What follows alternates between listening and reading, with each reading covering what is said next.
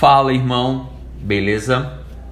Deus escreve certos por linhas tortas. Já deve ter ouvido, você já deve ter dito. Eu já disse em algum momento.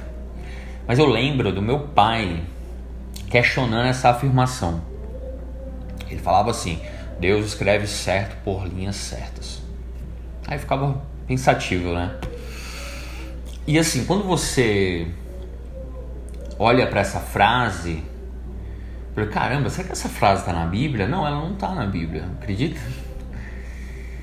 Assim, quando a gente questiona, confronta, né, essa, é, esse, esse, esse dito popular, não, realmente não faz sentido, né? É, porque Deus, o caminho dele é reto. A vontade dele é boa, agradável e perfeita.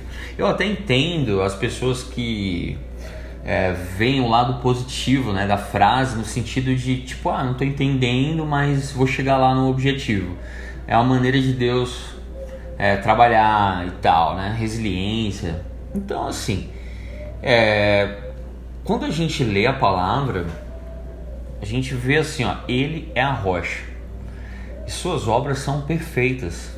Porque isso é, vai de encontro a um é um, a um tipo da do caráter de Deus, sabe?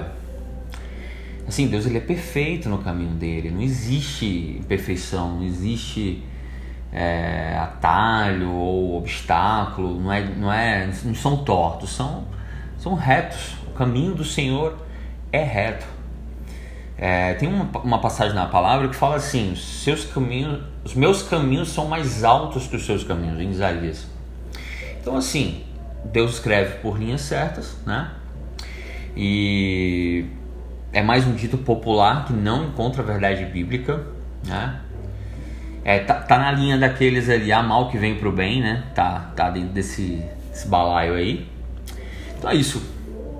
Você não precisa de horóscopo, você não precisa de cartomante, bruxo ou vidente. Você precisa do Santo Espírito para te guiar ao caminho que o Senhor Deus escolheu.